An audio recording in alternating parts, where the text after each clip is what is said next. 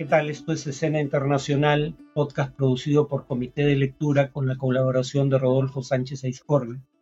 La primera noticia de hoy es que en el Consejo de Seguridad de la ONU, Estados Unidos vetó por tercera vez un proyecto de resolución pidiendo un alto al fuego en Gaza. La propuesta fue formulada por Argelia en representación de los países de la Liga de Estados Árabes, eh, pidiendo un cese al fuego inmediato y tuvo la misma votación que el segundo pedido con ese contenido. Trece votos a favor del proyecto de resolución, la única abstención del Reino Unido, el principal aliado de Estados Unidos en el mundo, y el único voto en contra, pero voto dirimente por sí mismo, de Estados Unidos. La embajadora de Estados Unidos, Linda Thomas Greenfield, dijo que el proyecto ponía en peligro las negociaciones en curso que intentan mediar entre Hamas e Israel, eh, tanto Estados Unidos como Egipto y Qatar. Eh, el embajador argelino ante la ONU dijo que este era un voto para eh, poner fin al calvario del pueblo palestino y que votar en contra implicaba un respaldo a la violencia brutal y al castigo colectivo que se le infligía. Estados Unidos le había pedido tiempo a los países árabes para que las negociaciones pudieran avanzar pero ya Qatar había indicado el día sábado que eh, no estaban avanzando y que las naciones árabes, por ende, eh, decidieron no posponer más la votación. Antes Estados Unidos había hecho circular un proyecto de resolución alternativo en donde decía que apoyaría un alto al fuego temporal si se liberaban todos los rehenes y eh, se pediría en ese contexto el levantamiento de todas las restricciones a la ayuda humanitaria para Gaza. La segunda noticia de hoy, eh, repito, 22 de febrero, es que el Tribunal Superior de Londres está viendo el caso de Julian Assange. Eh, Julian Assange eh, está apelando a la decisión de otro tribunal de extraditarlo a los Estados Unidos, extradición que ya fue aprobada en 2022 por el gobierno. Habría que recordar que si bien las cortes, en, por lo menos en regímenes democráticos, deciden si el pedido de extradición tiene mérito legal, la decisión final de extraditar a la persona que la toman habitualmente los gobiernos. En ese sentido es una decisión política en última instancia. Estados Unidos reclama a Assange por espionaje, aplicando una ley sobre la materia de 2017 por la información que reveló el portal Wikileaks que él conducía entre 2010 y 2011 de presuntos crímenes de guerra perpetrados por tropas estadounidenses en Irak y Afganistán. El em, representante estadounidense le pidió al tribunal que eh, desestime eh, la apelación de Assange, diciendo que lo que se le imputa en Estados Unidos son delitos penales y no cargos políticos. Se le acusa de haber conspirado para obtener ilícitamente información militar clasificada y difundirla, poniendo en riesgo a informantes inocentes. No a miembros del Servicio de Inteligencia estadounidense, sino a civiles de a pie que eh, en su momento brindaron información y cuyos nombres constan en esta documentación.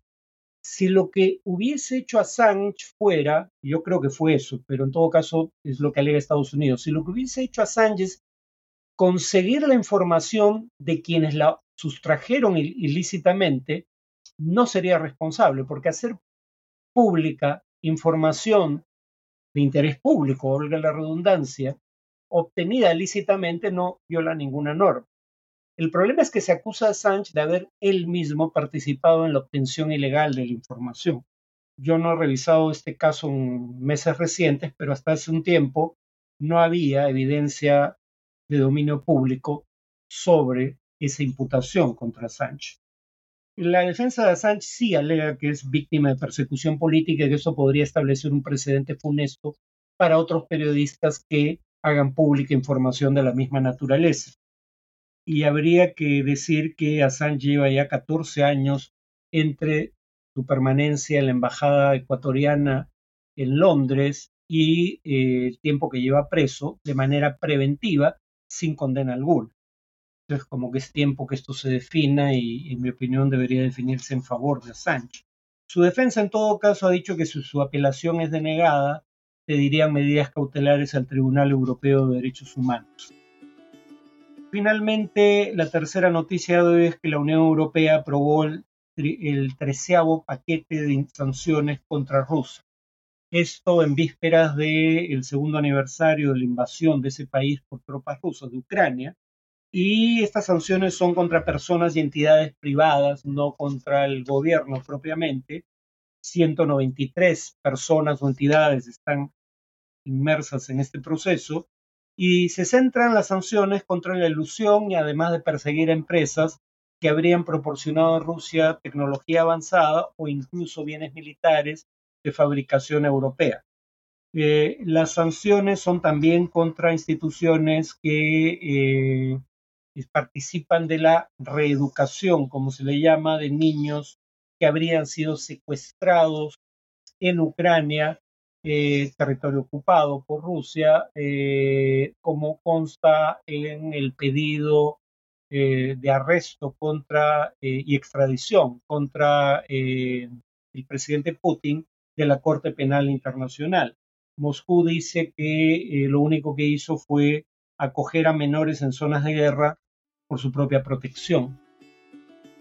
En cuanto al tema de análisis, dije en un podcast de la semana pasada que la guerra en Ucrania podía terminar ayudando electoralmente a la derecha radical en las elecciones para el Parlamento Europeo que deben realizarse en los próximos meses o en pocos meses.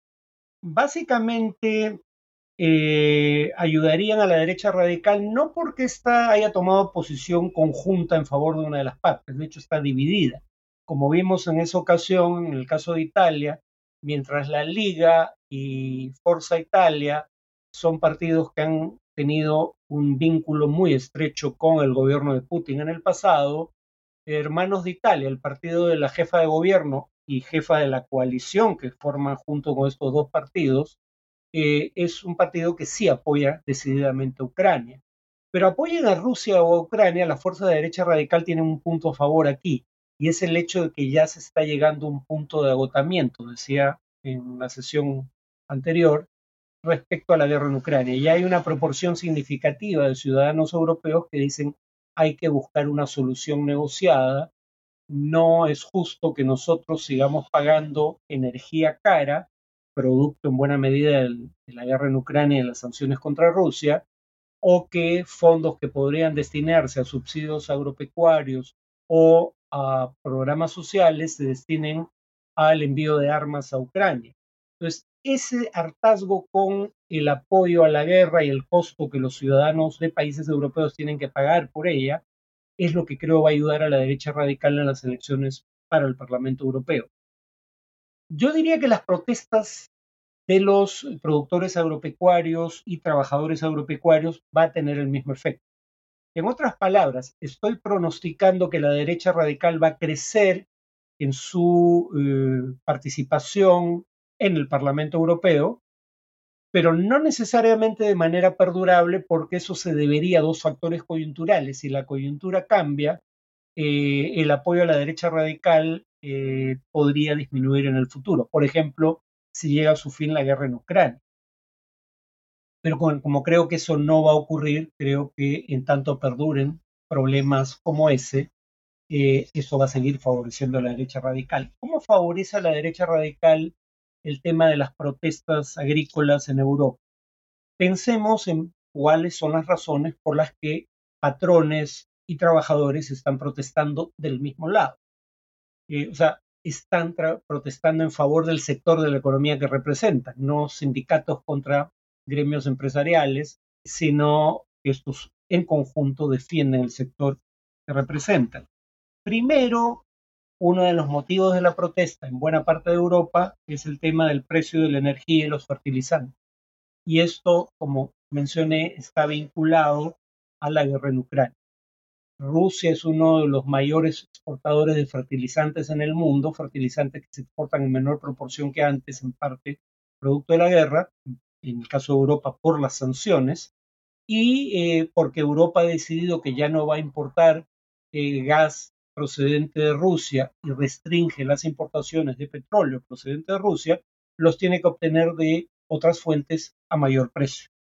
Segundo, eh, se protesta por el aumento de la importación de alimentos más baratos procedentes de países como, digamos, los de nuestra región, sobre todo si se aprobara el Tratado de Libre Comercio, en realidad es un acuerdo de mayor alcance, entre el Mercosur, que agrupa fundamental, aunque no exclusivamente a Brasil, Uruguay, Argentina y, Bolivia, y la Unión Europea.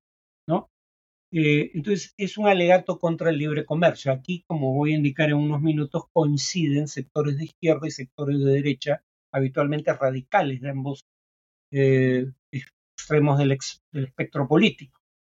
Y tercero, y esto es más propio de la derecha radical, las protestas eh, de la agenda política, quiero decir, la derecha radical, las protestas tienen como tema o como demanda reducir regulaciones ambientales que los productores y trabajadores agropecuarios del continente europeo consideran asfixiantes, exigen demasiado de ellos.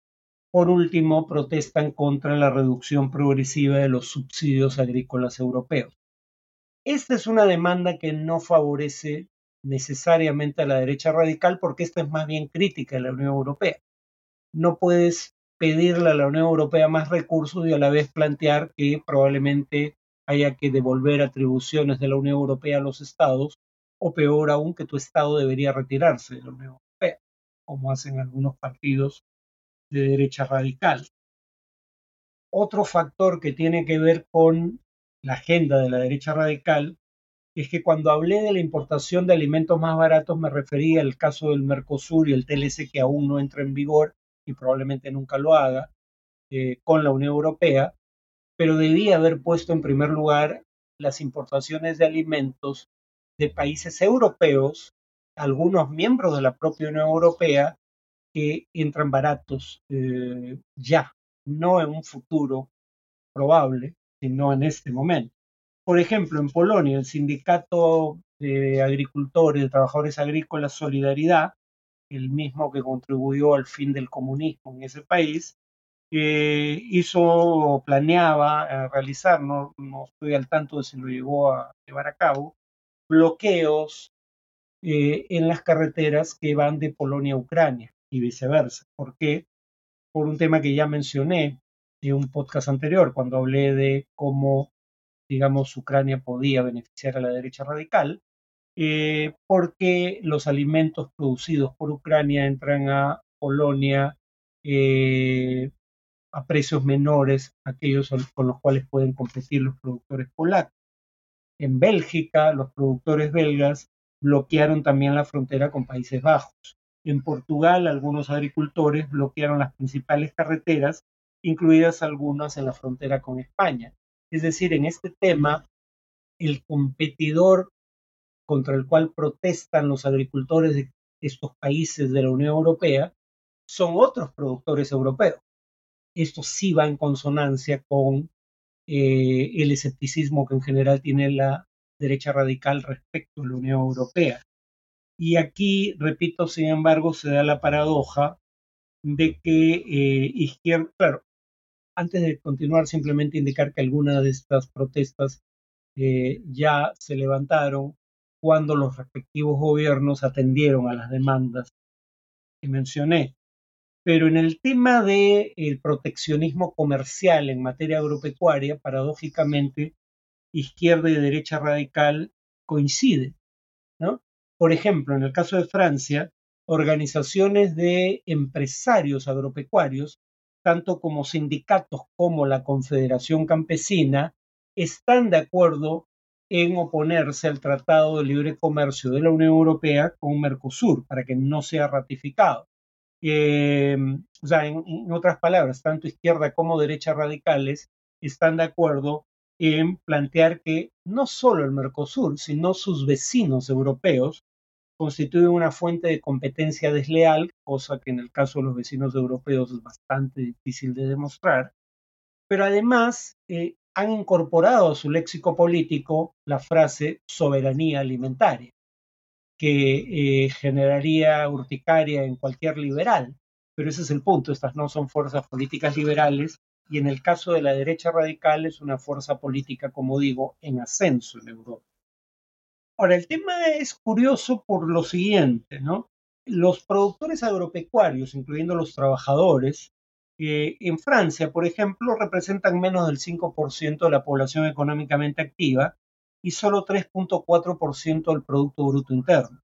Eh, sin embargo, tienen el apoyo de alrededor de un 90% de los franceses, porque se les ve como eh, representantes de aquellos franceses que fueron olvidados por la globalización. Eh, y eso ocurre en mayor o menor medida en más de un país de la Unión Europea. Hablando de un sector minoritario de la población económicamente, bastante minoritario, además de la población económicamente activa, que está pidiendo proteccionismo frente a la competencia exterior, suelen tener un apoyo y que además toma medidas de fuerza que pueden afectar el precio de venta de alimentos en las grandes ciudades como París, en el caso francés, pese a todo ello, suelen tener apoyo de una mayoría de los ciudadanos de sus respectivos países. Al punto de que, por ejemplo, en Francia no solo se han atendido sus demandas, sino que el primer ministro Atal ha dicho que Francia ahora se opone a ratificar el acuerdo comercial con el Mercosur. Eh, y si no tiene, eh, digamos, eh, ratificación unánime, no se va a adoptar. Bueno, además decía, uno de los factores aquí que entra a tallar y que paradójicamente tiene es un factor de doble filo, es el tema de demandas en materia ambiental que se considera excesivas por parte de los productores agropecuarios. Eh, por ejemplo, en Países Bajos, estos problemas empiezan en 2022 con el llamado plan de nitrógeno del entonces jefe de gobierno, Mark, Rutte, que si no ha dejado el cargo está proceso de hacerlo, eh, que proponía reducir a la mitad las emisiones de gases de efecto invernadero del sector agropecuario para 2030, no solo reduciendo las emisiones de, gases de efecto invernadero, eh, que produce, eh, por ejemplo, los, los tractores, sino también reduciendo el número de animales de granja, que también a través de sus gases producen emisiones de efecto invernadero. Eh, en Bélgica, el tema del plan de nitrógeno y la cierre o reducción de granjas porcinas, en ese caso, también es un tema, eh, donde se proponía, en el caso de Bélgica, que a cambio de la reducción de gases de efecto invernadero del sector agropecuario, se les diera a los productores compensaciones económicas, pero estos preferían mantener el nivel de actividad económica eh, en lugar de recibir compensaciones para reducirlo. Pero, pero la paradoja aquí es la siguiente.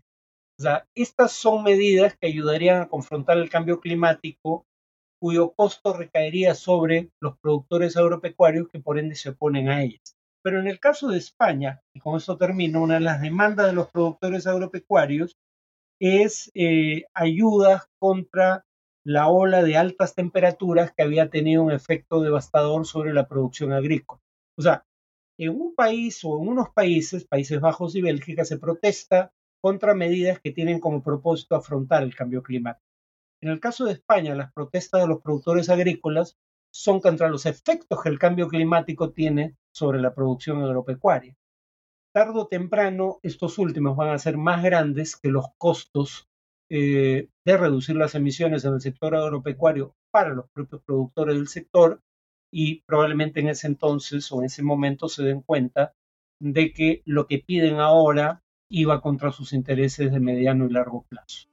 Bueno, eso es todo por hoy. Nos vemos en el siguiente podcast.